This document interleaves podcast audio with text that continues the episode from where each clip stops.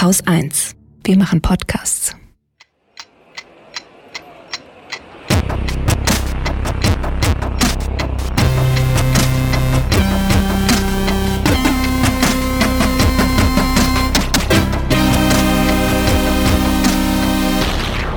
Willkommen zur Wochendämmerung vom 6. September 2019 mit Holger Klein. Und mit Katrin Rönecke.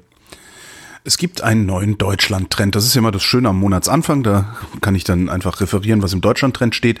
Und dann ist die Sendung zu Ende. Naja. Was, was ich, ich auch noch ein Referat mitgebracht. Oh, mhm. ah. Mhm. Dies, diesmal werde ich nicht den ganzen Deutschland-Trend referieren, weil das ist ja auch albern immer zu gucken, Sonntagsfrage und so weiter. Das, das ist ja spätestens seit den Wahlen vom letzten Wochenende wissen wir ja, dass äh, Umfragen wenig darüber aussagen, was tatsächlich bei der Wahl passiert. Ähm, waren trotzdem ein paar interessante Fragen dabei. Ich habe das auch mal, ähm, es, es, gibt zur gleichen Zeit immer, also der Deutschland-Trend, der ist ja von der ARD, macht Infratest DIMAP für die. Zur gleichen Zeit gibt's dann immer auch das Politbarometer von der Forschungsgruppe Wahlen im ZDF und das habe ich mir auch angeguckt. Und äh, da waren so insgesamt, ich habe einfach nur die Sachen rausgezogen, die mich, die, die ich interessant fand. Im Politbarometer haben sie gefragt, Annegret Kramp-Karrenbauer führt die CDU erfolgreich in die Zukunft. Stimmen Sie zu oder stimmen Sie nicht zu? 71 Prozent sagen nein. 57 Prozent der Unionsanhänger sagen nein. Oh, oh. Das ist aber schlecht. Ja, mal gucken, wie lange die da noch ist. Die äh, auch immer noch Politbarometer. Die AfD wurde hauptsächlich gewählt wegen der politischen Forderungen, sagen 16 Prozent. Wegen Denkzettel sagen 78 Prozent. Das glaube ich nicht. Das klingt nach Hoffnung.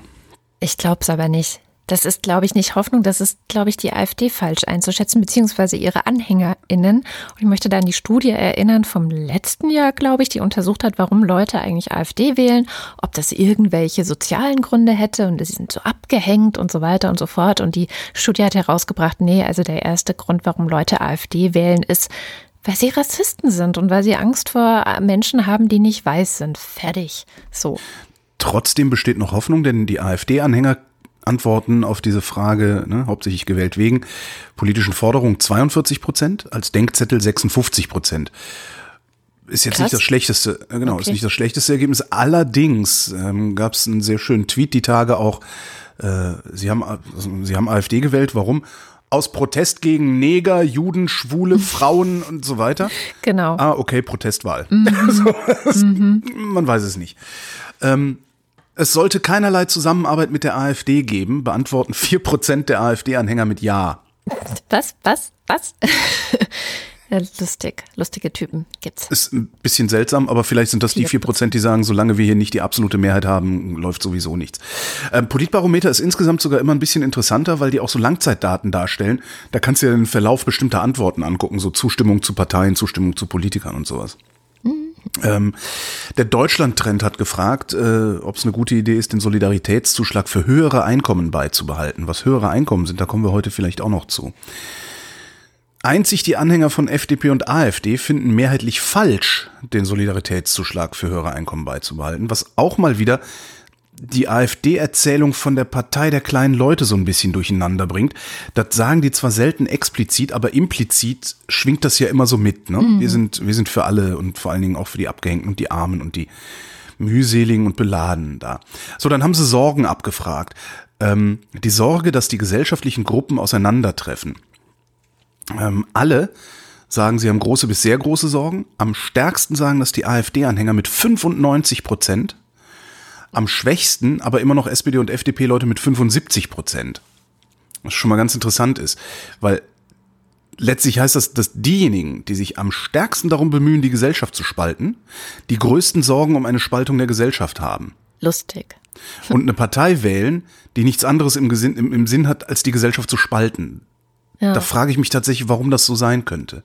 Also ob das vielleicht wirklich diese, diese Wir sind das Volk-Idee äh, der AfD ist, dass die Leute glauben, na ja, aber die sind halt die einzigen, die es wieder einigen können. Keine Ahnung. Ja, ich glaube, dass die denken, dass die Linken das Volk spalten. Das ist, glaube ich, die, die Denke, die da dahinter steckt, dass sie sagen so, ja, und irgendwie, wir waren ja früher alle ein Volk und uns einig dass wir zum Beispiel fremde Leute und fremde Kulturen gruselig finden, dass wir Schwule doof finden, dass wir finden, dass die Frau an den Herd gehört. Ne, da waren wir uns ja früher alle einig. Stimmt ja auch. Ne? Hat ja die CDU auch mal vertreten, solche Sachen. Und äh, von nicht allzu langer Zeit. Und jetzt auf einmal hast du so eine, so eine Wende. So ein, du hast ja nicht nur einen Rechtsruck in der Gesellschaft, du hast ja gleichzeitig tatsächlich einen, wenn man es so nennen will, Linksruck. Und ich glaube, den ja, bemerken den die auch. ah, ich glaube, der Linksruck hat nicht nur was mit dem Rechtsruck zu tun, sondern einfach auch ein Stück weit Entwicklung, äh, Demokratisierung, wie ja. Matthias Quent ja gesagt hatte im Interview. Das ja, fand ich genau. eigentlich einen ganz guten Hinweis, dass wir eine Demokratisierung sehen und dass die sich eigentlich gegen eine Demokratisierung stellt. Eben, das macht denen Angst. Ja, das ja. macht denen Angst und die empfinden es als Spaltung. Aber dann würde ja meine, meine Idee vom, vom Volkskörper, den die ja immer beschwören, ne? also dass es mhm. einen einheitlichen Volkswillen gibt, die, die These würde dann ja tatsächlich stimmen. Das heißt, AfD-Anhänger glauben, es gäbe diesen Volkswillen und nur die AfD wäre in der Lage, diesen Volkswillen auch zum Ausdruck zu bringen. Genau. Was natürlich völliger Blödsinn ist, weil erstens gibt es den nicht und falls doch, hat es bisher noch niemand geschafft, den zu formulieren.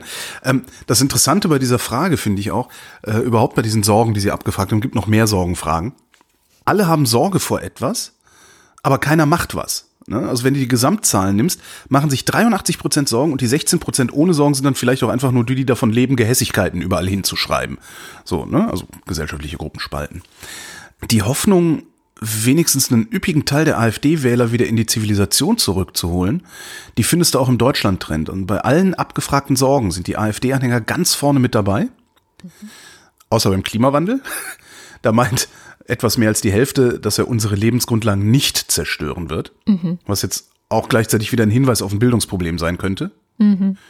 Also nur weil man, jetzt kommen Sie, ja, das ist ein Akademiker, aber ja, nur weil man irgendwas studiert hat, ist man nicht sein Leben lang dagegen gefeit, dem Unsinn auf den Leim zu gehen. Im Zweifelsfall ist man sogar anfälliger, weil man sich sicherer wähnt.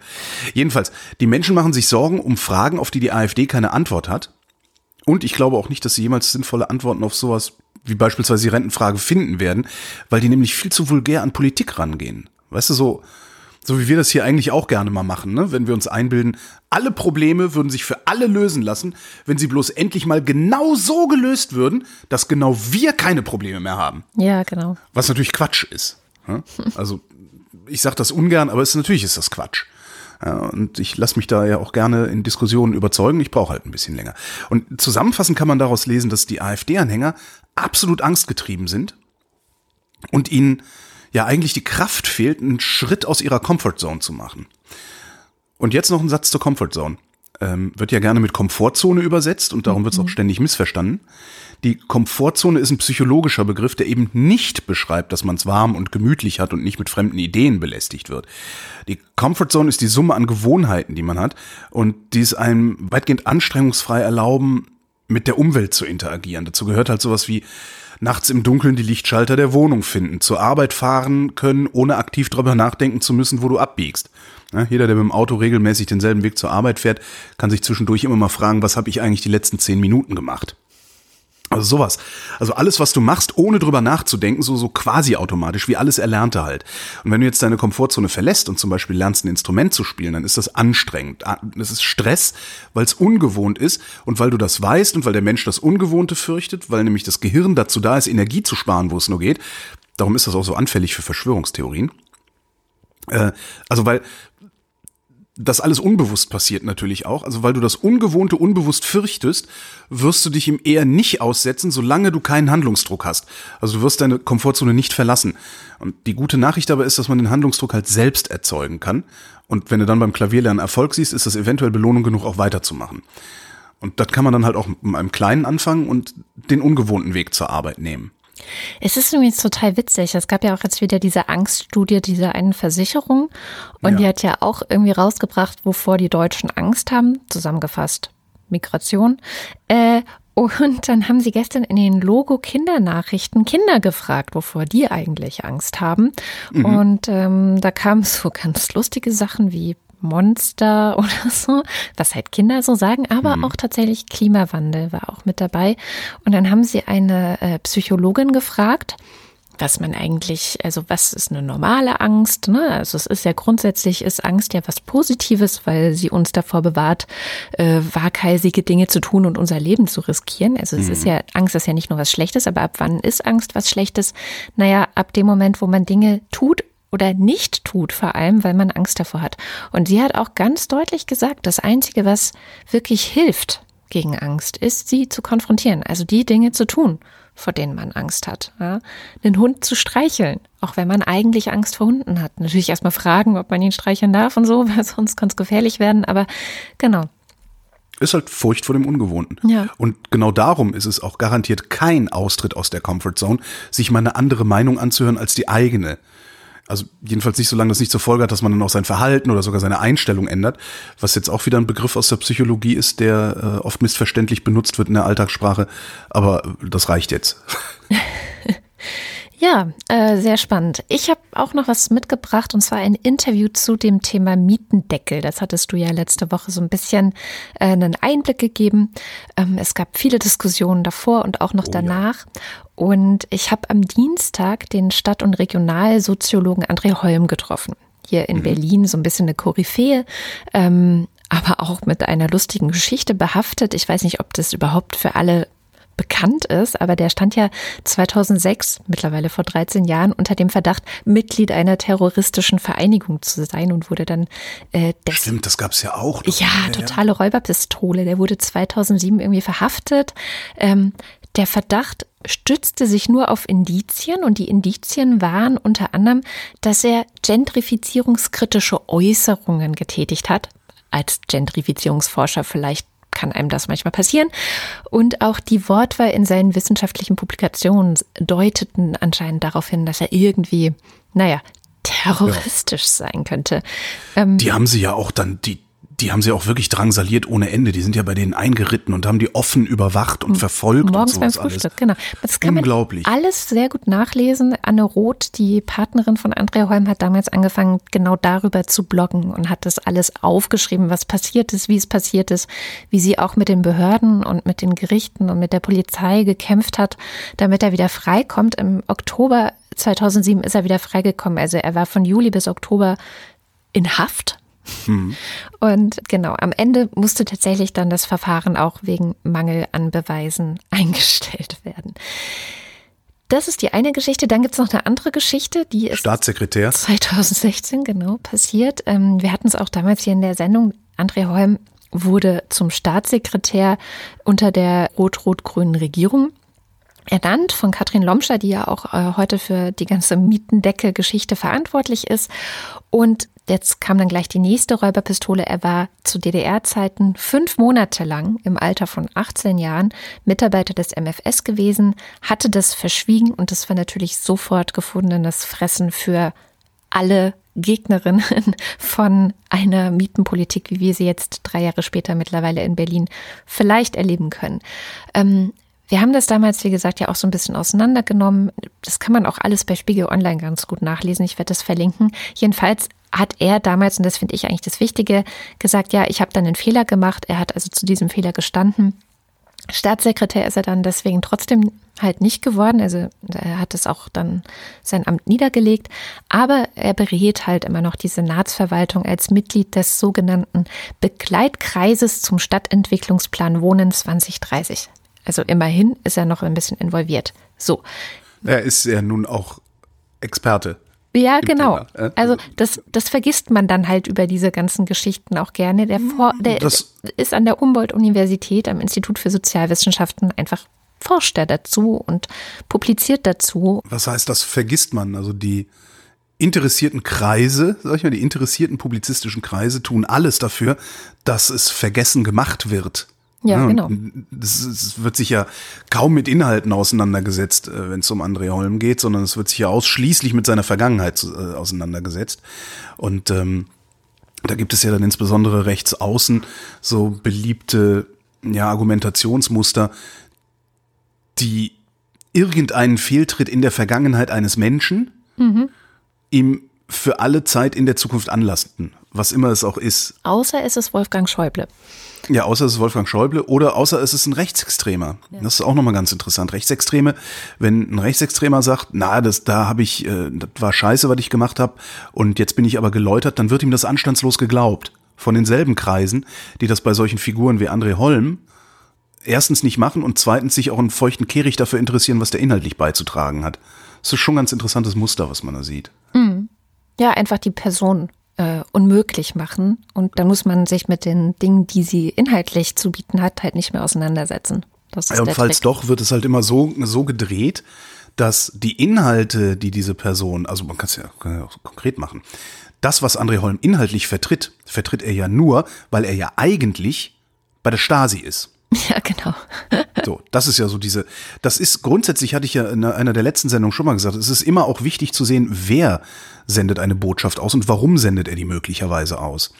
Aber dass André Holm, ich sag mal, wie nennt man das denn, der Idee, dass Wohnraum in Wert gesetzt wird, kritisch oder ablehnend gegenübersteht, hat garantiert nichts damit zu tun, dass er mal bei der Stasi war.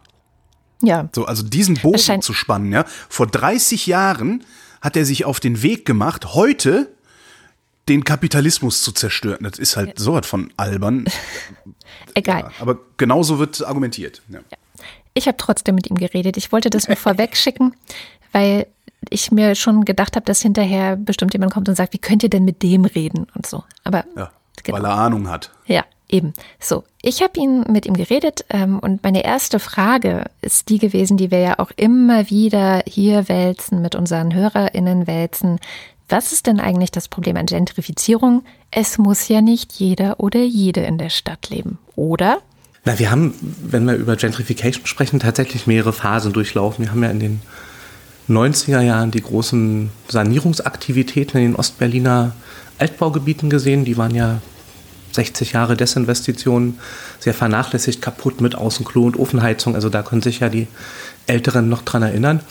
Und die Art und Weise, wie damals der Staat eingegriffen hat mit den Sanierungsgebieten, am Anfang noch mit Förderprogramm, hat letztendlich dazu geführt, dass da eine sehr massive Modernisierungsaufwertung stattgefunden hat, die auch mit Preissteigerungen verbunden war, die für die meisten vorherigen Bewohner, BewohnerInnen dann nicht mehr zu tragen war. Und wir haben ja dann, weiß nicht, so ab dem Jahr 2003, 2004 die ersten Sozialuntersuchungen dann auch veröffentlicht bekommen, in denen zu lesen war, dass in Gebieten wie Prenzlauer Berg oder auch Teilen von Friedrichshain 80 Prozent der vorherigen Bewohner ausgetauscht worden. Und was die Sozialdaten damals gesagt haben, war, es ist nicht nur ein Austausch, also zieht jemand aus, zieht jemand ein, sondern es ist eine gravierende Veränderung der Sozialstruktur gewesen. Also weniger Alter, weniger Arme, weniger Familien.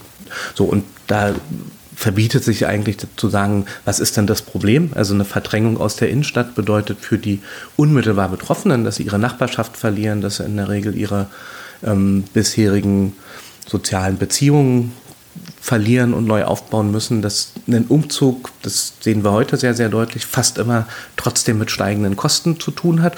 Und man kann es auch nochmal gesamtgesellschaftlich sehen, ähm, die Entmischung von Stadtteilen, also in dem Moment, wo wir sagen, gut, dann sollen sich halt nur noch die Reichen die Innenstadtviertel leisten, das führt natürlich zu einer Minderung des sozialen Zusammenhalts. Und ähm, wir könnten, gibt es auch einige Studien, vor allen Dingen in London und amerikanischen Großstädten, die tatsächlich das Problem ähm, adressieren, dass diejenigen, die in sehr homogen, auch besser verdienenden, besser gestellten Nachbarschaften wohnen, letztendlich einen Mangel an gesellschaftlicher Erfahrung mit sich bringen. Also das, das ist sozusagen auch ein Defizit für alle anderen, wenn ich eigentlich nur noch in so einem ähm, wattigen Kokon der besser verdienenden und ökologisch orientierten lebe. Und ähm, da könnte man fast sagen, dass die Gentrification-Diskussion im Bezug auf die Stadt das vorweggenommen hat, was wir heute in der digitalen Welt diskutieren, wenn wir von den Bubbles reden, wenn wir von, von, von sozusagen der Einschließung in Enklaven sprechen, die gar nichts mehr miteinander zu tun haben. Und interessant ist, dass wir das ähm, in Bezug aufs Internet oder auf bestimmte gesellschaftliche Debatten durchaus als Problem ansehen und dass dieselben, die es da als Problem ansehen, aber sagen, aber in der Stadt muss es jetzt nun wirklich nicht sein, dass ähm, auch die mit weniger Einkommen da wohnen, wo sich die Reichen die Wohnung leisten können. Und das ähm, sehen, glaube ich, die meisten, die sich mit Gentrification beschäftigen, tatsächlich anders.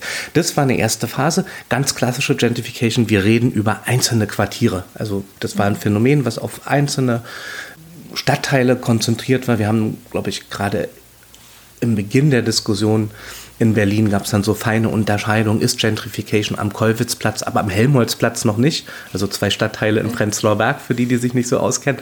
Und ähm, heute ist das eine völlig absurde Frage. Dass mhm. dann, ja, der ganze Prenzlauer Berg ist doch irgendwie jetzt so ein Viertel der Besserverdienenden geworden und der Friedrichshain und eigentlich große Kreuzberg. Teile der Innenstadt. So, in Kreuzberg und Neukölln war es tatsächlich anders. Das waren ja die nächsten Etappen, die dann nach der Jahrtausendwende in den Fokus gerieten.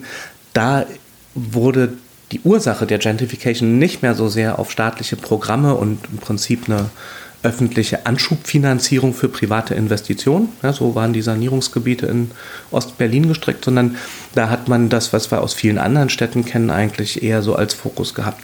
Gesagt wurde, naja, das ist so eine Art kulturelle Aufwertung, die zu einer symbolischen Wertsteigerung der Quartiere wohnt, da führt. Da ziehen die Künstlerinnen hin, die Studierenden, ähm, die Viertel bekommen einen guten Ruf und werden dann attraktiv. Und weil sie attraktiv werden, werden sie auch für Investoren und ähm, Besserverdienende interessant. Und also diese klassische Pionier-Gentrification Metapher, die wurde dort, dort verwendet. Und wenn wir heute uns diese Prozesse anschauen, ähm, sowohl in den Ostberliner Quartieren als auch in den Westberliner Innenstadtquartieren, da merken wir ganz schnell, du kannst ähm, Verdrängungsdynamiken heute weder aus staatlichen Programmen noch aus solchen symbolischen Aufwertungen beschreiben. Ja? Also, weiß nicht, wer sich die Daten anschaut, in einem Stadtteil wie Moabit, ja, also da steigen die Mieten, da steigt die Zahl der Eigentumswohnungen, da steigt die Verdrängungsquote, wenn man sie misst. Und niemand würde sagen, das ist ja kein Wunder, das ist ja wirklich ein hipper Stadtteil geworden. Ja, also wahrscheinlich kennen die allerwesentlichen Moabit gar nicht, ist ein Innenstadtteil, der weder einen guten noch einen schlechten Ruf hat, sondern einfach nur da ruhig, ist. Ja. So, und und ähm, das, das ist, ist ein Phänomen, also dass wir eine Gentrification haben ohne diese symbolischen, kulturellen, lebensstilbezogenen Begleiterscheinung. Und ein zweiter Punkt ist, dass es ganz ähnliche Prozesse in Vierteln gibt, die gar nicht mehr in der Innenstadt liegen. Also dass es in Lichtenberg solche Geschichten gibt, dass es im Wedding Geschichten gibt in Teilen von Charlottenburg, die nicht zum immer guten Teil von Charlottenburg gehören, also wenn man Charlottenburg Nord denkt. So, das, das sind, sind, sind Phänomene, wo wir eigentlich seit fast zehn Jahren davon sprechen und wir sagen, Gentrification macht als lokal spezifische Analyse gar keinen Sinn mehr, sondern Gentrification wird in Berlin zum Mainstream, also eigentlich mhm. zum, zum, zum Alltag fast überall. Und dazu kommt, wenn Gentrification eben nicht auf einzelne Teile beschränkt bleibt, dann wird es natürlich zu einer fast schon zynischen Aussage, wenn ich sage, muss ja nicht jeder in den teuren Stadtteilen wohnen. Ja, also in dem Moment, wo fast alles teuer wird, wenn wir etwa auf die Neuvermietungsmieten schauen, dann ähm, ist es eigentlich die Aussage, naja, Arme haben in Berlin gar nichts zu suchen. So, und und ähm, das würde, glaube ich, im Moment ist es noch ein Tabu, das so deutlich mhm. zu formulieren von den allermeisten. Aber das ist eigentlich der, der Sinn hinter dieser Aussage. Das ist eigentlich die Aussage. Ja, ja, ja, es wird vor allen Dingen dann auch bei diesem äh, Argument, es muss ja nicht jeder in der, oder es hat nicht jeder ein Recht in der Innenstadt zu wohnen. Da wird halt immer derjenige, der gerade eine Wohnung sucht, betrachtet. Und was äh, Holm ja macht und die Soziologen machen, ist, die betrachten halt auch die Leute, die schon da sind. Und, und was das für Auswirkungen. Werden, ja. Genau, und dort verdrängt werden, ist auch noch so ein Punkt. Ja, ja. Hast du mit ihm über diese Schwarzmarktgeschichte reden können, die ja. ich letzte Woche erwähnt hatte. Also dieses, wie das in Wien vor 20 Jahren zumindest gelaufen ist, wenn gedeckelte Wohnungen ver verteilt werden. Mm, und in Stockholm muss es wohl noch viel schlimmer sein. Also, dass da so wirklich tausendfache Untermietverträge sind. Da hat der mhm. Christian Odendahl auf Twitter ein bisschen berichtet. Der hat wohl eine Zeit lang in Stockholm gelebt.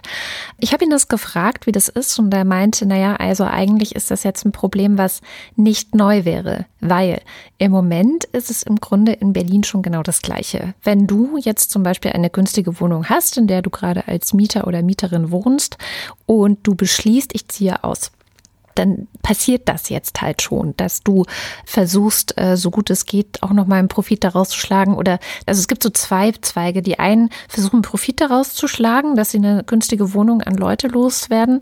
Das ist dann dieser sogenannte Schwarzmarkt. Was es aber in Berlin noch viel häufiger gibt und was mir die Berliner so ein bisschen sympathisch macht, ist, dass sie ganz aktiv versuchen, die wenigen niedrigen Mietpreise, die es noch gibt, auch niedrig zu halten.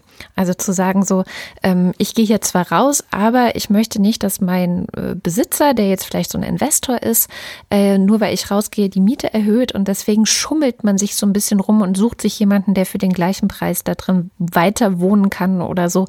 Also das ist dann nicht mal Schwarzmarkt, sondern das ist dann eher so ein bisschen Notwehr vielleicht mhm. sogar gegen dieses ganze System.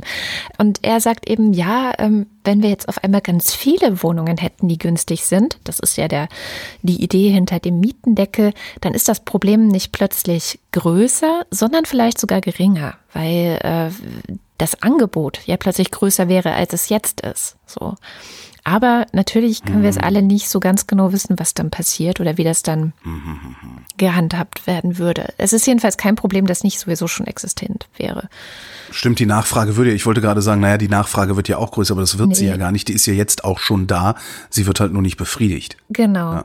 Also das war jetzt auch nur der Einstieg in ein Interview, das eine gute halbe Stunde lang ist, das natürlich wie immer auch im Feed drin sein wird. Und ich empfehle das wirklich da reinzuhören, weil genau solche Argumente, der Schwarzmarkt oder was ist denn mit den, äh, ja, diese, diese Mittelstand, die jetzt ähm, dann investiert haben in ein Objekt. Du meinst den kleinen Vermieter? Ach ja, genau, der kleine Vermieter. Was ist mit dem kleinen Vermieter? Diese ganzen Sachen, das habe ich ihn gefragt. Also diese ganzen Kritikpunkte, die ich auch für ernstzunehmend halte, die ganzen anderen Sachen habe ich einfach mal weggelassen. Und ich habe ihn vor allem auch gefragt, was er eigentlich für eine Kritik am Mietendeckel hat. Die hat er nämlich auch. Also ganz zufrieden ist er damit auch nicht. Und wenn wir schon bei Geld sind, flog äh, die Tage auf Twitter an mir vorbei und ich finde, kann man nicht oft genug darauf hinweisen, weil viele Parteien ja immer gerne so tun, als würde die Mitte irgendwie ganz schlimm belastet, wenn man Spitzensteuersätze erhöht oder ne, Soli streicht oder nicht streicht. Wenn du mehr als 58.000 Euro brutto im Jahr verdienst als Einzelperson, dann gehörst du zur Oberschicht. Ja?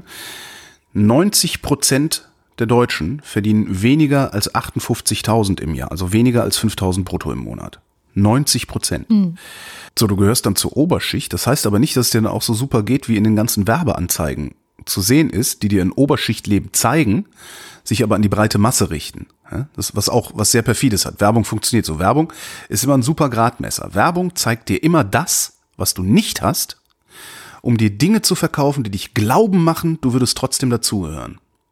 Also das heißt, wenn ich 60.000 verdiene, kann ich mir keine Yacht kaufen?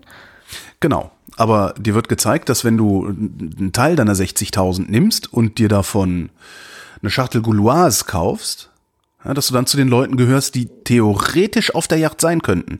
Weil bei Gouloise, war früher mal so, ähm, war immer so ein Segelboot abgebildet mhm. auch.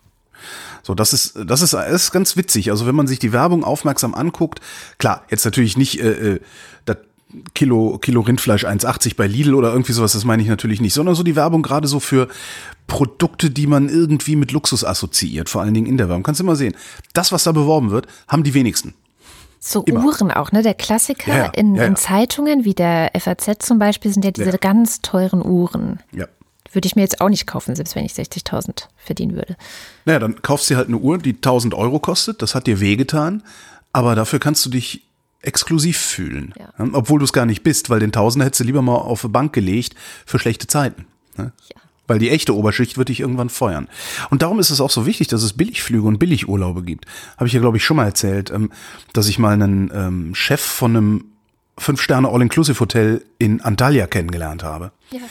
Äh, der sagte halt den Satz, sinngemäß, weißt du, die ganzen Leute, die hier Urlaub machen und so, die, das ist, denen ist alles, denen ist halt alles egal. Türkei, Schnurz, vollkommen egal. Denen geht's nur darum, hier eine Woche all-inclusive fünf Sterne Fotos machen zu können, wie sie am Strand liegen und so, und zu Hause zeigen zu können, wie exklusiv sie in Urlaub gefahren sind. Mhm. Und das brauchst du halt, ne? Und wenn du keine Billigflüge mehr hast, keine Billigurlaube mehr hast, eine Woche fünf Sterne, 500 Euro, dann kannst du dir nämlich nicht mehr einbilden, du würdest selbst im Luxus leben. Und wenn du merkst, dass du selbst noch nicht mal ansatzweise im Luxus lebst, könntest du auf die Idee kommen, danach zu fragen, ob das echte Leben im Luxus vielleicht obszön sein könnte. Das ist eine Verschwörungstheorie, ich weiß. Ja. Äh, zur besseren Einordnung übrigens noch, die Hälfte der Deutschen hat weniger als 28.000 brutto im Jahr. Das sind äh, zwei, zwei, zwei, drei, zwei, drei im Monat, 1500 netto, so ungefähr. Ist die Hälfte der Leute in diesem Land verdient weniger als 1500 netto im Monat. Ich weiß noch, wie du, wie du, wie du erstaunt warst. Ich habe ja äh, früher einen Wohnberechtigungsschein bekommen und den Wohnberechtigungsschein bekommt man in meiner Situation, also äh, Mutter, äh, zwei Kinder, die jetzt hier mit wohnen, zu einem Nettoeinkommen von nicht irgendwas um die 19.000 im Jahr. Netto. Ja, netto. Okay. Ja, Ja. immerhin. Ja, das sind die 1500. Ja. Schon krass. Ja. Ja. Das finde ich, sollte man sich einfach immer nur wieder in Erinnerung rufen, wenn Christian Lindner sich hinstellt und sagt, äh, man müsse die Mitte entlasten, bla, bla. Der meint nicht die Mitte. Der meint alles andere als die Mitte. Der meint die oberen 10 Prozent. Der meint die oberen 10 Prozent. Ja, mithin die oberen 1 Prozent. Die übrigens auch schon, ich glaube, bei 180.000 anfangen. Also es ist auch gar nicht so weit weg. Krass. Kommen wir zu einem anderen äh, Scheißthema. Die Klimakrise. Die Klimakrise ist Alter Hut. schlimmer, als die Forscher bisher gesagt haben. Wie kann das kommen? Ähm, zum einen, das, das hat ein Artikel der Klimareporter schon Anfang August, also vor einem Monat aufgeschrieben. Zum einen haben wir bessere Computer, bessere Daten, mehr Daten denn je. Wir haben mehr Algorithmen, die noch komplexere Zusammenhänge aus diesen noch mehr Daten zusammenrechnen können und so weiter. Das ist der eine Grund, warum wir heute wissen, die Klimakrise ist schlimmer, als wir dachten. Aber es gibt noch einen weiteren Grund und den hat Stefan Rahmsdorf jetzt im Spiegel etwas breiter ähm, ja, beschrieben. Also Stefan Rahmsdorf vom Potsdam Institut für Klimafolgenforschung, einer derjenigen, die sich schon seit Jahrzehnten auch mit dem ganzen Thema befassen. Und ich zitiere ihn mal. Wer als Forscher Gefahren übertreibt, riskiert seinen guten Ruf. Wer sie eher unterschätzt, gilt dagegen als zurückhaltend oder besonnen und geht damit kein Reputationsrisiko ein. Und deswegen, äh, so erklärt Stefan Rahmsdorf, waren die Klimaforscher bislang eher halt zurückhaltend, weil sie sich natürlich vor dem Vorwurf der Panikmache schützen wollten, der ja auch die ganze Zeit kommt. Muss man ja nur mal einmal kurz das Internet aufmachen. Ja. Dann kommt dazu noch die Rolle von uns Medien. Ja, wir, wir wollen ja Leute hören, die uns keine Angst machen, ja, die uns gute Nachrichten in solchen Dingen bringen, ja, die uns sagen, ja, es gibt irgendwie Klimawandel, was ja auch noch so ein Wort ist, ne? Das klingt so, das, das wandelt sich, Dinge wandeln sich, im Wandel der Zeit wandelt sich eigentlich alles Mögliche. Klimakrise ist natürlich schon ein ganz anderes Wort. Ähm, und wir wollen natürlich auch, dass die Leute, die, mit denen wir reden, zum Beispiel Interviewpartner in den Medien, die sollen jetzt mal bitte nicht so hysterisch rüberkommen. Ja? Das ist uns auch wichtig. Oder um es mit Greta Thunberg zu sagen, You say nothing in life is black or white, but that is a lie, a very dangerous lie. Either we prevent a 1.5 degree of warming or we don't. Either we avoid setting off that irre- irreversible chain reaction beyond human control or we don't. Either we choose to go on as a civilization or we don't. That is as black or white as it gets. We must change almost everything in our current societies. Adults keep saying we owe it to the young people to give them hope. But I don't want your hope. I don't want you to be hopeful. I want you to panic. ja, äh, ich finde, sie bringt es sehr gut auf den Punkt. Wir wollen halt kein Schwarz und Weiß. Aber vielleicht ist es halt manchmal schwarz und weiß, ja. Ja. vielleicht muss man sich manchmal entscheiden und das finden aber Medien natürlich nicht so gut. So. Ähm, Ramsdorff listet dann noch auf, welche Kippelemente übrigens gerade schon dabei sind zu kippen. Kippelemente, äh, Erinnerung, Interview mit Nick Reimer. Also es sind diese Sachen, die durch den Klimawandel beeinflusst werden und die dann irreversibel sind und die aber auch dazu führen können, dass der Klimawandel sich teilweise noch verschärft, wie zum Beispiel der Permafrost.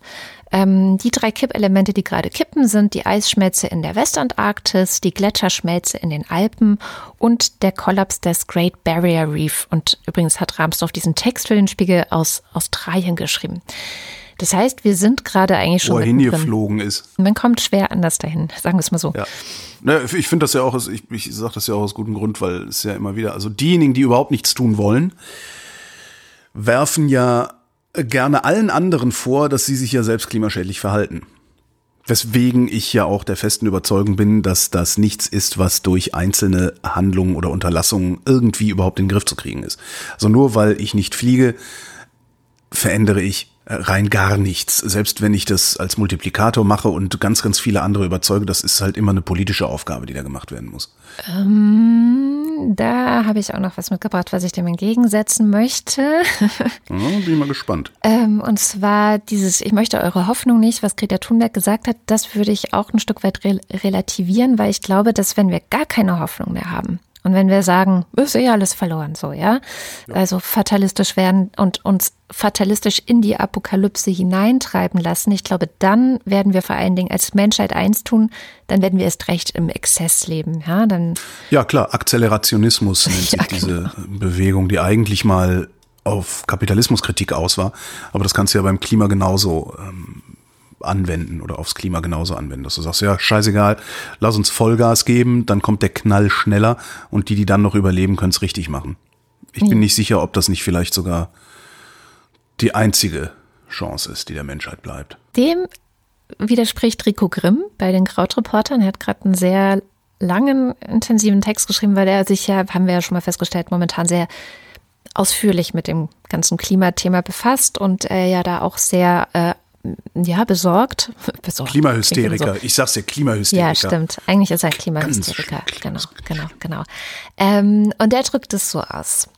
Um den Pariser Klimavertrag einzuhalten, müssen die weltweiten Treibhausgasemissionen alle zehn Jahre halbiert werden. Dabei zeigt, der Trend na, dabei zeigt der Trend nach oben. Die Treibhausgasemissionen der Menschheit steigen Jahr für Jahr, obwohl unsere technischen Anlagen effizienter geworden sind, obwohl an hunderttausenden Orten auf der Erde schon eine Zukunft gebaut wird, die Vorbild sein könnte für den Rest des Planeten. Wenn aber die Wahrscheinlichkeiten eher dagegen sprechen, dass wir die Klimakrise lösen, wenn vieles folgenlos blieb, was die Menschheit bisher versucht hat, muss die vernünftige Hoffnung, und so nennt er im Grunde das, was wir gerade brauchen, darauf reagieren. Die Politik der Vergangenheit reicht nicht und zu wenige Menschen haben den Kampf schon aufgenommen, obwohl doch seit 40 Jahren klar ist, dass wir den Planeten unaufhaltsam verändern. Was bleibt ist, mehr Menschen für den Kampf gegen die Klimakrise gewinnen. Das ist, glaube ich, der Punkt. Und das ist auch der Punkt, warum es einen Unterschied macht, zu sagen, ich fliege nicht mehr. Also öffentlich auch zu sagen, ich fliege nicht mehr oder auch im Privaten zu sagen, in Gesprächen mit Freunden, habe ich äh, jüngst erlebt, mit einem Freund darüber gesprochen, dass ich nicht mehr fliege. Und dann habe ich ihn zwei Monate später wieder gesehen. Und er erzählte, wie er sich mit seiner Chefin gestritten hat, warum denn eigentlich das nächste Geschäftsmeeting in Dublin sein muss, dass alle hinfliegen. Und dass er seine Chefin davon überzeugt hat, dass das nächste, also übernächste Geschäftstreffen dann in Leipzig ist, wo keiner mehr hinfliegen muss. Also es hat, es gibt schon so eine Möglichkeit von Schneeballeffekten. Wir müssen aber halt alle darüber reden und miteinander und auf der ganzen Welt im Großen und im Kleinen. So. Aber am Ende muss Politik draus werden. Ja, klar, aber die Politik, und das sieht man ja auch gerade, je mehr wir Einzelne uns darum kümmern und sagen, das ist uns ein wichtiges Thema und wir gehen vielleicht auch am 20. September mit unseren Kindern auf die Straße weltweit.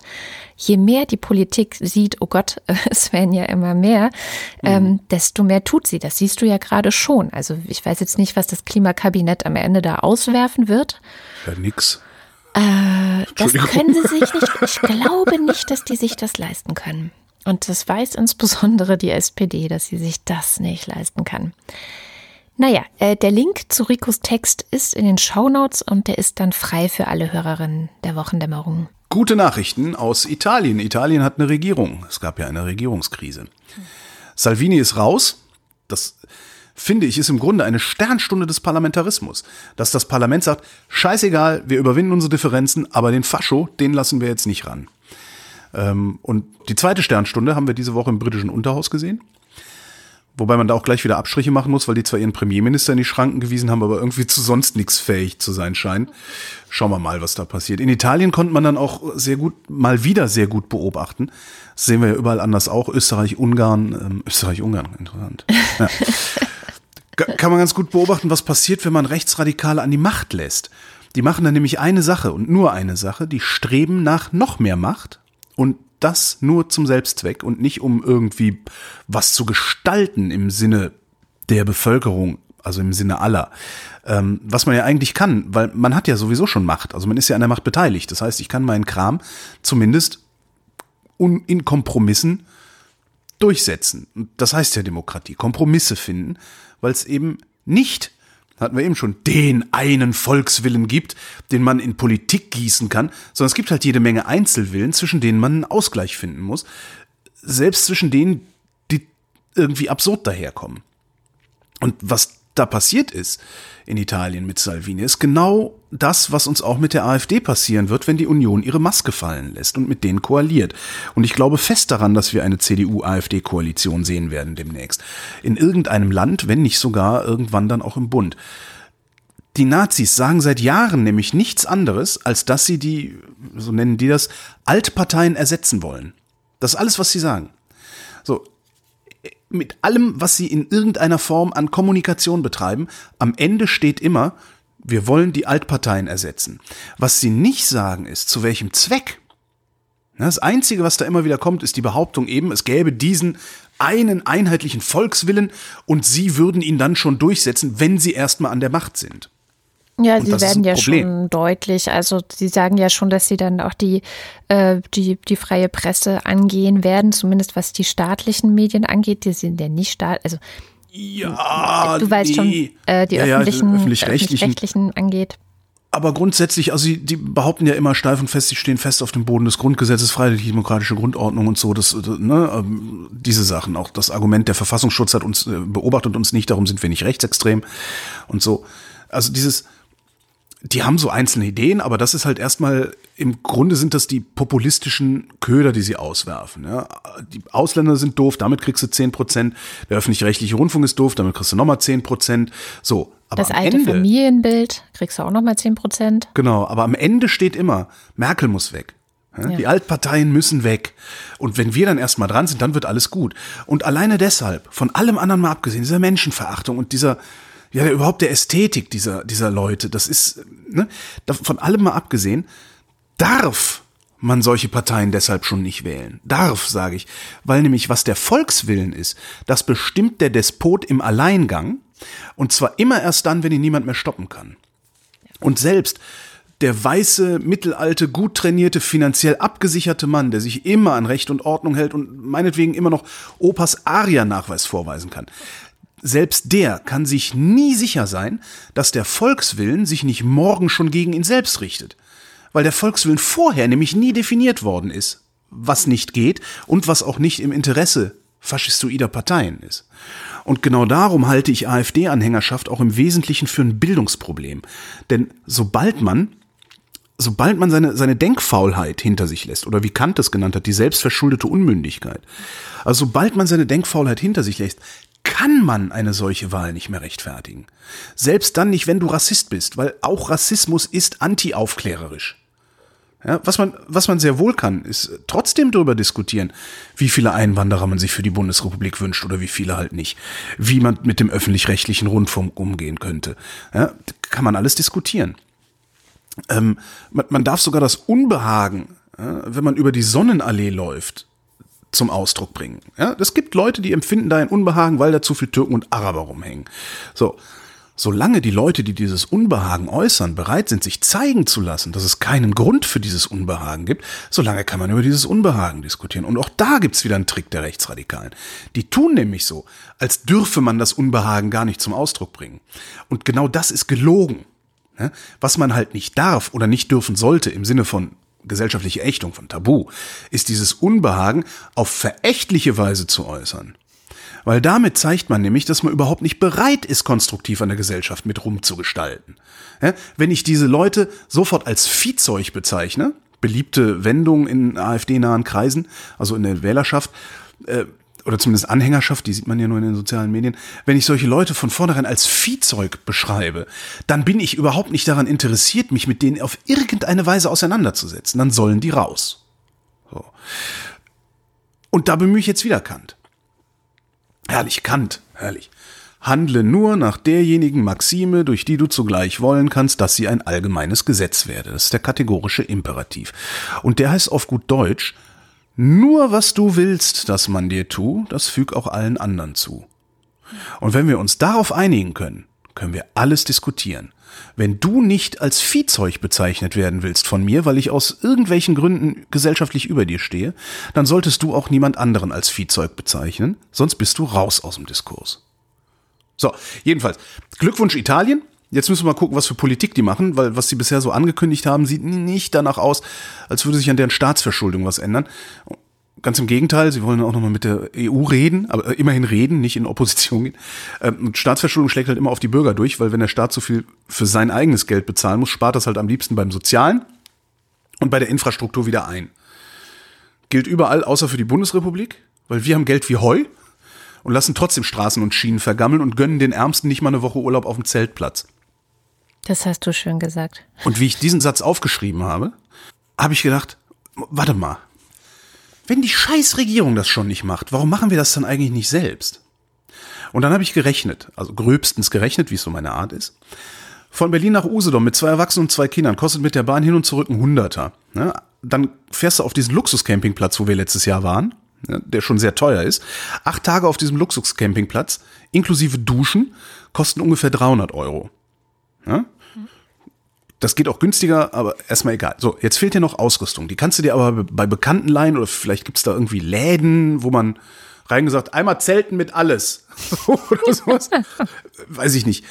So, also du brauchst ein Zelt, du brauchst vier Isomatten, Schlafsäcke, Kochergeschirr und Kleinscheiß. So, selbst wenn du das alles kaufst, hier beim Discounter, du kriegst ein Zelt für vier Leute für unter 200 Euro, Isomatten auch, Schlafsäcke auch, Kochergeschirr und was habe ich gesagt, Scheißdreck, genau, vielleicht ein Hunderter. Da bist du bei irgendwas zwischen 500 und 700 Euro. Und da habe ich schon die besseren Sachen rausgekramt und nicht die ganz billigen.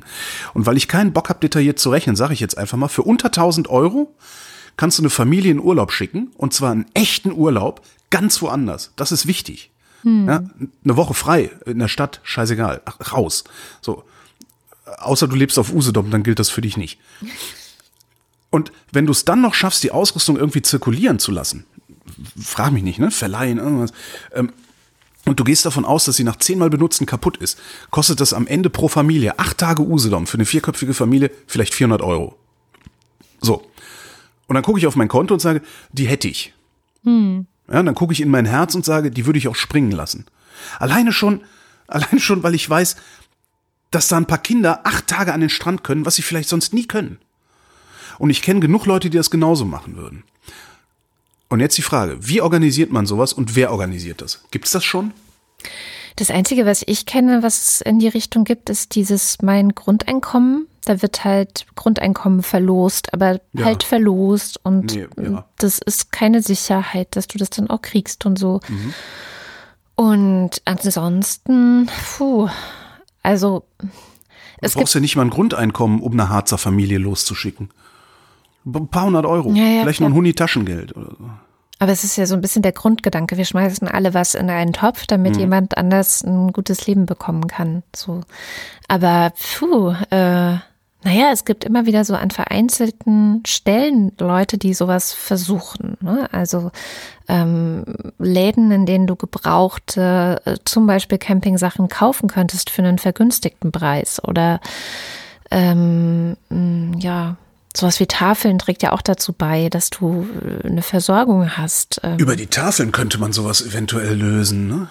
Weil die, die sind ohnehin schon die Ansprechpartner. Hm. Na, jedenfalls mag sich vielleicht mal jeder selber Gedanken darüber machen. Vielleicht kennt ja auch jemand irgendwelche Initiativen, die genau sowas machen und sagen, ja, auch so geht Solidarität. Vielleicht, ja, weil ich, ich finde es cool. Oder wir müssen sie halt erfinden diese Initiative. Ja, dazu fehlen mir Zeit und Muße und alles und Kraft. Das ist ja auch schon mal gut, die Idee gehabt zu haben. Gucken wir mal in die Türkei. Jetzt haben wir nicht mehr so irre viel Zeit. Ich versuche es auch kurz zu machen, aber gestern ging die Nachricht durch die Medien, also gestern Donnerstag. Erdogan droht der EU, er werde syrische Flüchtlinge über die Grenze lassen, wenn die EU seine Forderungen nicht erfüllt. So. Tja, wer hätte damit gerechnet, ne? Wer hätte das gedacht? Das ist natürlich Erpressung und ich habe auch gestern dann spontan, als ich die Nachricht im Radio hörte, erstmal getwittert, wenn man Migranten zum nationalen Problem Nummer eins erklärt und sich von der rechten Ideologie treiben lässt, dass Geflüchtete den Untergang des Abendlandes bedeuten würden, dann ist man am Ende eben erpressbar. So. Ja, und zwar von Autokraten und Diktatoren. Das haben wir ja auch schon, also dieses TATS-Projekt Migration Control hat es ja auch schon ganz gut rausgearbeitet, dass äh, weil eben die EU nicht möchte, dass Geflüchtete überhaupt erst hier den Kontinent betreten, arbeitet man halt auch gerne mit Diktatoren wie, äh, jetzt ist er schon weg, aber ähm, al-Bashir ne, aus, aus Sudan früher, da hat man gerne zusammengearbeitet und dann war es halt plötzlich nicht mehr so wichtig, dass es eine Good Governance in dem Land gibt oder niedrige mhm. Korruption oder dass es eine Bedürftigkeit der Bevölkerung gibt und dann auch diese Bedürftigkeit ähm, befriedigt wird, also das Geld, das man dann gibt, auch wirklich bei der Bevölkerung ankommt. Das ist dann alles egal. Die grundsätzliche Bereitschaft der Europäer zur Verhinderung weiterer Migration alle Grundwerte fallen zu lassen, sieht man halt daran und sieht man auch an, ja, dass wir eben jetzt erpressbar sind von Erdogan. So. Äh, zurück zur Türkei. Ich habe dann mal so ein bisschen geguckt, was es eigentlich noch so alles für Nachrichten von dort gibt. Und das ist jetzt nur die Zusammenfassung von einer Woche. Ich gucke mal, was in der Türkei so los ist. Ja, also ich habe nur geguckt, was war vergangene Woche so über die mhm. Türkei mhm. irgendwie in den Medien. Ich bin gestoßen auf ein WDR 5 äh, Feature zum Thema Gülen-Bewegung.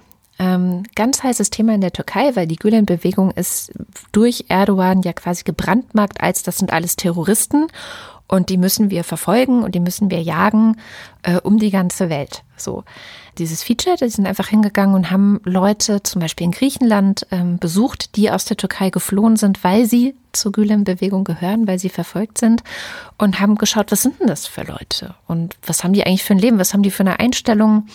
Und man hört halt aus jedem Satz, den diese Leute sagen, heraus, dass sie in krasser Angst leben. Die trauen sich kaum mit den Journalistinnen offen zu reden, auch wenn äh, sie ja in Sicherheit sind.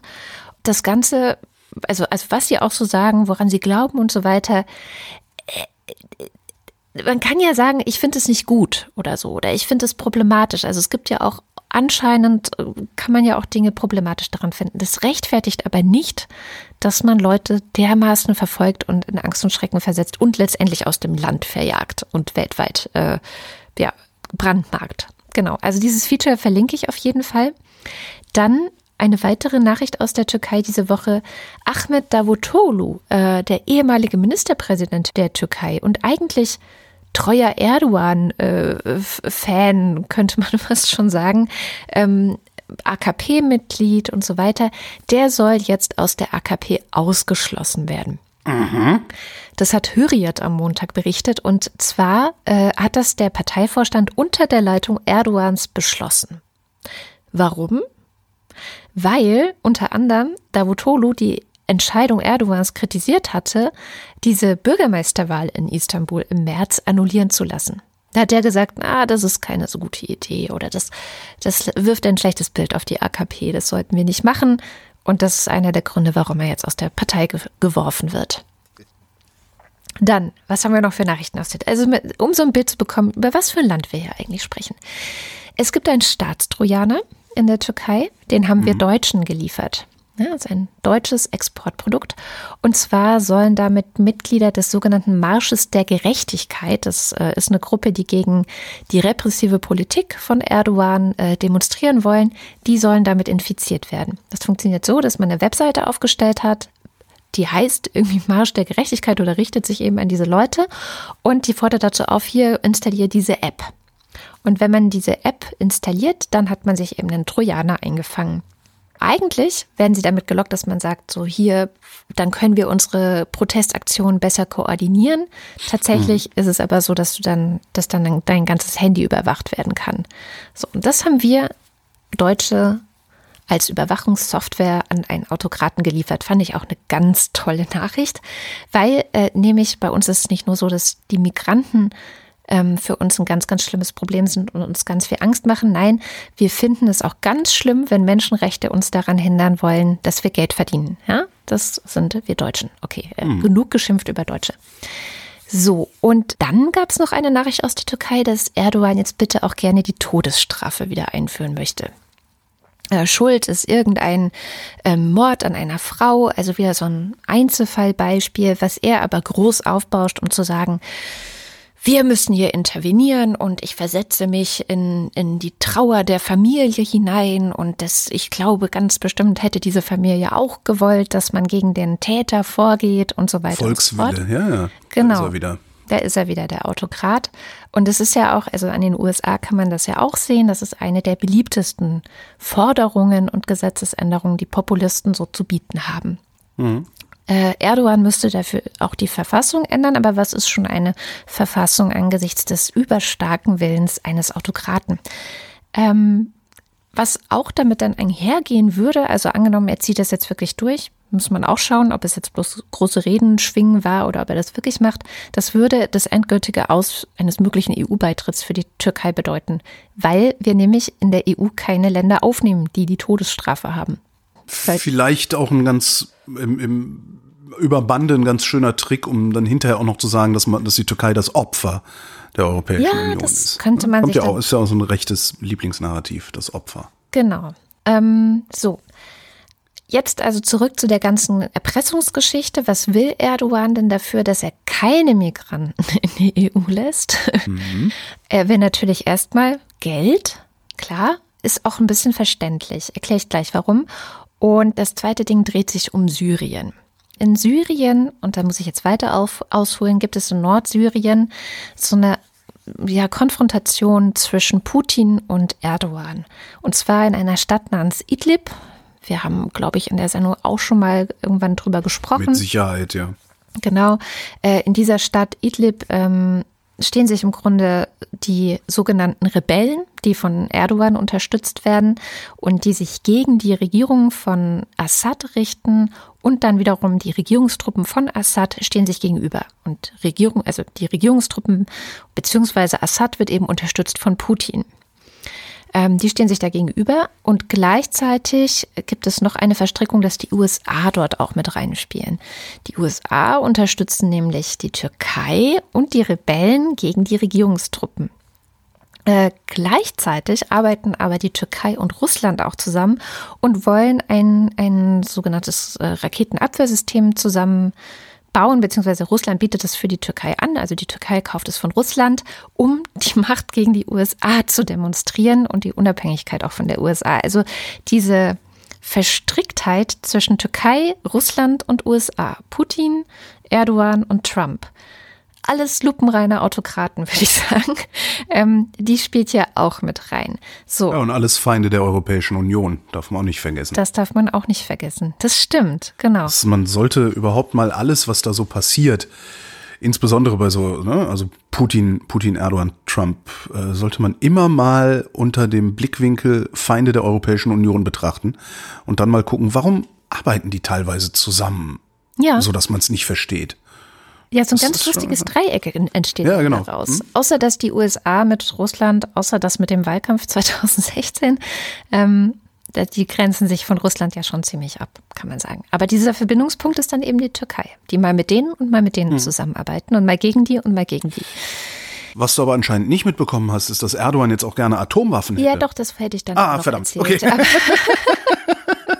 Mist, ich dachte, ich hätte eine Exklusivinformation. nein, nein, nein, ich habe wirklich heute den, den halben Vormittag dafür verbracht, zu verstehen, was da gerade passiert, weil man liest das und hört das so und man hat immer nur so Einzelnachrichten und es gibt ganz selten mal eine Analyse, was eigentlich der Hintergrund dazu ist. Und klar, die Atomwaffen kommen noch oben drauf. Also er will Geld, er will ähm, die Macht in Syrien ausweiten. Also was auch noch mit reinspielt, Mann, es ist echt groß, ist das in Nordsyrien, und es geht eben um eine Stadt in Nordsyrien. In Nordsyrien kämpft Erdogan ja auch immer noch gegen die Kurden. Die Kurden werden aber auch wieder von den USA unterstützt, die aber die Türkei in Idlib unterstützen, gegen die Regierungstruppen zu kämpfen. It's complicated. Na, was die äh, Atombewaffnung, also die nukleare Bewaffnung der Türkei natürlich auch noch unmittelbar zur Folge hätte, wäre, dass der Atomwaffensperrvertrag hinfällig würde. Ähm, Der- Vertrag über die Nichtverbreitung von Kernwaffen.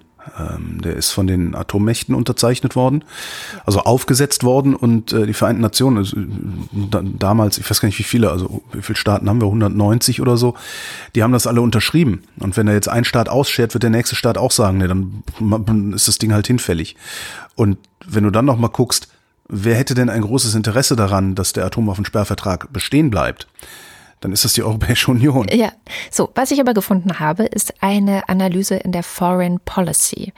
Die machen immer wieder auch zu verschiedenen äh, Themen, ja, schauen die nochmal hin, was, wem nützt was und was ist eigentlich die Situation, wenn man es aus der Vogelperspektive jetzt mal betrachtet. Und darin kommt jetzt eine These vor, die ich, also die mich so ein bisschen erschüttert hat. Und zwar sagen die, dieses ganze Dilemma mit dem, mit den Geflüchteten, die Erdogan auf die EU loslassen will, wenn jetzt nicht seine sogenannte Sicherheitszone im, in Nordsyrien durchgesetzt wird und er keine Atomraketen und nicht mehr Geld kriegt, ähm, das könnte die letzte Chance für Syrien sein, überhaupt irgendwie zufrieden zu kommen.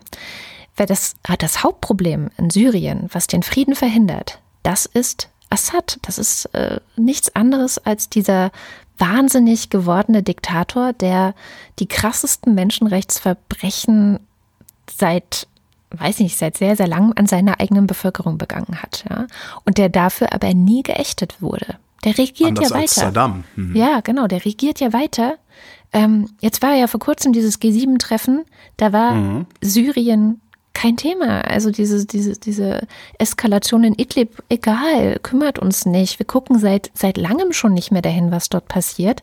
Äh, die UN die sind die einzigen, die immer mal wieder sagen, ja, hier wird gerade wieder gegen Menschenrechte verstoßen und hier gibt's wieder Zivilisten, die getötet wurden und da ist was ganz Schlimmes passiert. Aber daraus resultiert halt nichts. Also es bleibt alles komplett ohne irgendwelche Konsequenzen. Und dieser Artikel äh, in der Foreign Policy sagt im Grunde, naja, wenn jetzt der EU droht, dass äh, ganz viele Migranten und allein in der Stadt Idlib, und die ist ja jetzt gerade wie so ein Showdown im Grunde geht, sind drei Millionen Zivilisten eingeschlossen. Äh. Ja. In der Türkei sind gerade 3,6 Millionen syrische Geflüchtete. Und die Türkei sagt natürlich zu Recht, äh, wenn jetzt noch mal genauso viele quasi dazu kommen, das schaffen wir ja auch gar nicht. Natürlich brauchen wir dafür mehr Geld, ja, ähm, aber das schaffen wir auch nicht. Und ähm, wenn jetzt sozusagen nicht diese Sicherheitszone in diesem Bereich äh, Nordsyriens hergestellt wird, die wir fordern, dann, dann müssen wir die Grenzen auch aufmachen. Dann geht das halt gar nicht anders. Und da haben sie ein Stück weit auch recht. Also die Türkei wäre garantiert auch tatsächlich überfordert damit. Und das ist jetzt der einzige Grund für uns Europäer, den Arsch hochzukriegen und zu sagen, okay, scheiße, äh, da droht uns was, das wir eigentlich nicht wollen, weil wir wollen keine Migranten. Wir das wollen droht eine Migranten. Fluchtursache, ne? Ja, genau. In ziemlich großer Höhe. Ja, und also da, ich weiß nicht, woher dieser Artikel diesen Optimismus nimmt, aber er sagt halt, das ist vielleicht Syriens einzige Chance, dass der Westen hinschaut und dass er eingreift und dass er doch mal noch irgendwas unternimmt. Ja, ich weiß nicht was. These. Ja, Naja. ich weiß nicht was, aber vielleicht doch Da mal. unten für Frieden zu sorgen, Ja. Assad wegzubomben und äh, Putin vor allen Dingen ein bisschen zurückzudrängen, der ja versucht, da irgendwie seinen, äh, sein, sein, sein, seinen Einflussbereich auszudehnen. Also ich meine, der, der macht das ja aus gutem Grund, weil nämlich der Westen, also auch wir, da ein Machtvakuum hinterlassen haben. Und Ja. da geht der rein, der ist ja nicht blöd. Ja, ja, klar. Ähm, wo du das so erzählst, fällt mir ein, dass ich, ist auch schon ein paar Monate her, mit jemandem beim Bier saß, der einen etwas tieferen Einblick in das Bundesamt für Migration und Flüchtlinge hat. Und der damals auch beteiligt war an, diesen, diesen, an der sogenannten Willkommenskultur. Ne? Äh, Und damals auch richtig mitgebuckelt hat, an der Grenze irgendwie Leute abzufertigen, registrieren und all diesen ganzen Scheiß. Und irgendwann so mit im Gespräch meinte ich dann halt so, sag mal, wenn es das jetzt nochmal passiert, ne? nochmal eine Million Leute äh, übers Jahr verteilt hier ankommen, ist das BAMF denn diesmal dafür gerüstet? Und der sagte einfach, nein, auf gar keinen Fall. Das die, nein, die werden da wieder dran scheitern. Das finde ich eigentlich interessant. Ja, krass. Hä? Nichts gelernt. Wir, wir haben gerade, das ist wie so ein Zwei-Fronten-Krieg. Ne? Äh, Wir könnten ja jetzt natürlich, wenn, wenn die Bundesregierung, äh, da ist insbesondere dann Bundesinnenminister Horst Seehofer für verantwortlich, äh, wenn also das Bundesinnenministerium das BAMF hinreichend ausgerüstet und gerüstet hätte für nochmal sowas, dann könnten wir uns halt zurücklehnen und könnten sagen, Herr Recep, was willst du? Tamam, geh nach Hause. Ja, das ist scheißegal, eben. was du von uns willst. Dann schick die drei Millionen, die verkraften wir jetzt auch noch. Und wenn nämlich das BAM ordentlich äh, gerüstet wäre und beweisen würde, dass wir im Jahr 2020 mit einer Million Flüchtlinge überhaupt keine Probleme hatten, dann ist auch das Argument der Rechtsextremen weg. Ja. Ja, dann, die sind dann nur noch gegen, gegen alles, was fremd ist, ja, gegen alles, was von draußen kommt. Das sind dann Rassisten.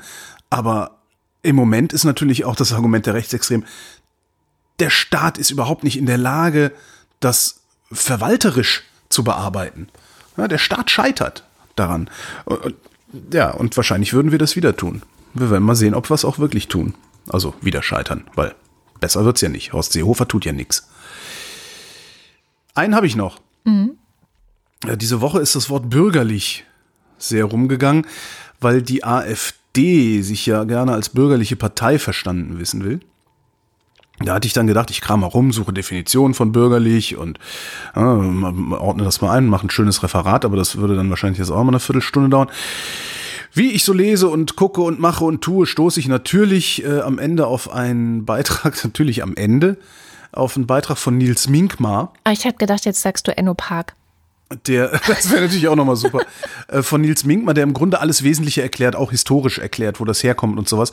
Und ähm, ich empfehle den jetzt einfach nur mal, ich zitiere jetzt auch nicht raus, weil wir haben keine Zeit mehr. Äh, Ich empfehle den einfach mal zu lesen. Äh, Artikel aus dem Spiegel ist verlinkt in den Show Notes. Ähm, was mir aufgefallen ist, bei allen Definitionen von bürgerlich, die ich so gesehen habe, vor allen Dingen, wo es ausgeführt wird, ist, dass sie immer wieder daran hängen bleiben, was nicht bürgerlich ist. Also Definition durch Abgrenzung. Also du findest kaum irgendwo eine Positivbeschreibung. Bürgerlich ist, wenn, so und so und so. Du findest aber ganz viele Beschreibungen, die sagen, das und das ist nicht bürgerlich. Sich so zu verhalten ist nicht bürgerlich, sich so zu verhalten ist nicht bürgerlich. Also und ich finde es halt immer ein bisschen verdächtig und darum habe ich so das Gefühl, als sollten wir dieses Wort bürgerlich einfach komplett weglassen. Ich finde es immer ein bisschen verdächtig, wenn man sagt, was etwas ist, indem man sagt, was es nicht ist.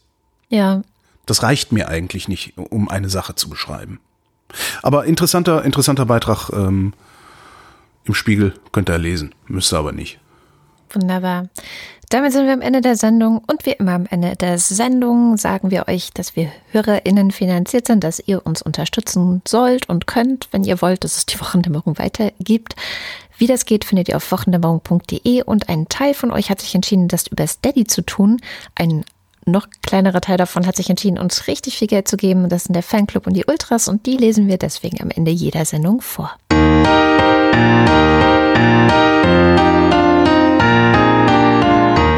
Und hier kommen die Ultras, DNNS 01 und der Fanclub.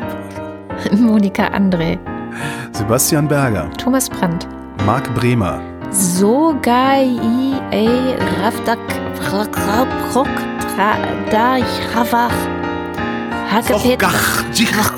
e Rafdak Prok da Ravach Hake Peter Das hast So. du. Ja, ja, stimmt, stimmt. Jedenfalls ist das klingonisch und das bedeutet, dass ich möchte, dass ihr mich heute als Hackepetra anspricht. Sehr schön.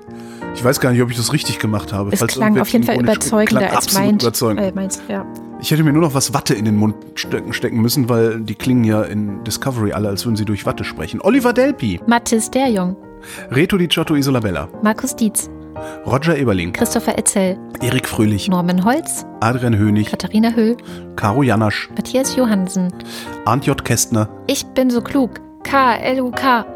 Moss the Techie, Dominik Neise, Robert Nieholm, Jürgen Recher, Michael Salz, Jörg Schickis, Elias Seichter, Roman Schlauer, Joachim Urlas, Fun, Fun, Fun, Jens Viehweg, Lars von Hofhunold, Lars Wagner, Bernd W. Möller. Justus Wilhelm, It is me, hooray, Ring Commander Lord Freshheart. Ich vermute, jetzt kommt dann der Fanclub.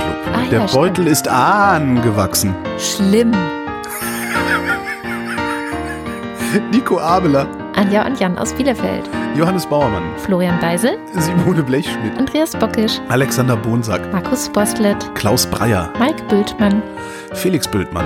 Muli Bwanji, Earth, Fire, Wind, Water, Heart. By your powers combined, I am. Ist das ein Song oder so? Das ist, ist das nicht äh, hier He-Man oder sowas? Das, oh ja, stimmt, stimmt. Das ist nicht- also nochmal. By your powers combined, I am. Hippocampus, Nicole und Christoph, Gian Andrea Konzept, Hans Damhorst, Miriam und David, Andreas Dietzel, Elina Eickstedt, Claude Fankhauser, Matthias Flader, Mord Flanders, Oliver Förster, Olli Frank, Wolfgang Fröhlich, Helge Georg, die Muxi Girls, Anja Klage, Burkhard Kniewosch, Benjamin Großmann, Ricardo Batter. Jan Heck, und die Kinder klagten das Herz so schwer. He ist tot nu, wer gibt uns nu ne Bär? Nils Hesse, Es ist noch super da. Andreas Jasper, Philipp Kaden, Captain Käffchen, Oliver Kraus, Markus Krause, Stefan Krause, Magali Kreuzfeld, Thomas und Corinna, Oliver Kohlfink, Michael Hamertz, Sebastian Link, Detmar Liesen, Florian Link, Sabine Lorenz, Ines und Mike Lüders, René Ludwig, Thorsten Lünenschloss. Matsche und Mäuschen, Also ähm, meiner Meinung nach ist das sofort unverzüglich. Martin Meschke, Robert Meyer, Klaus Mitschka, Oberst von Klein breitet sich drastisch in einer Weißweincreme aus. Johannes Möller, Lordium Mondkind, Christoph Müller, Johannes Müller, Thorsten W. Noll, Satapatik, Oliver Paulsen.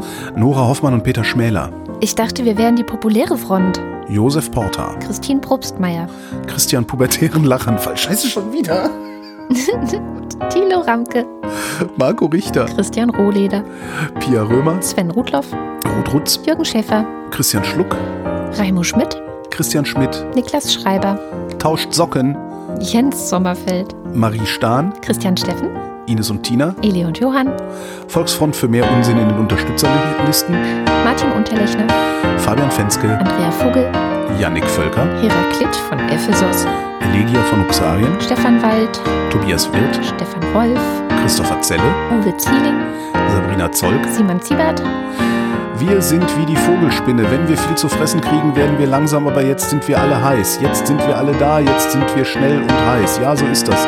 Tschüss, schönen Abend. äh, vielen Ja. herzlichen Dank. Und es wird eine große Verwirrung herrschen. Ja, vielen herzlichen Dank. Und das war die Wochendämmerung vom 6. September 2019. Wir danken für die Aufmerksamkeit. Tschüss.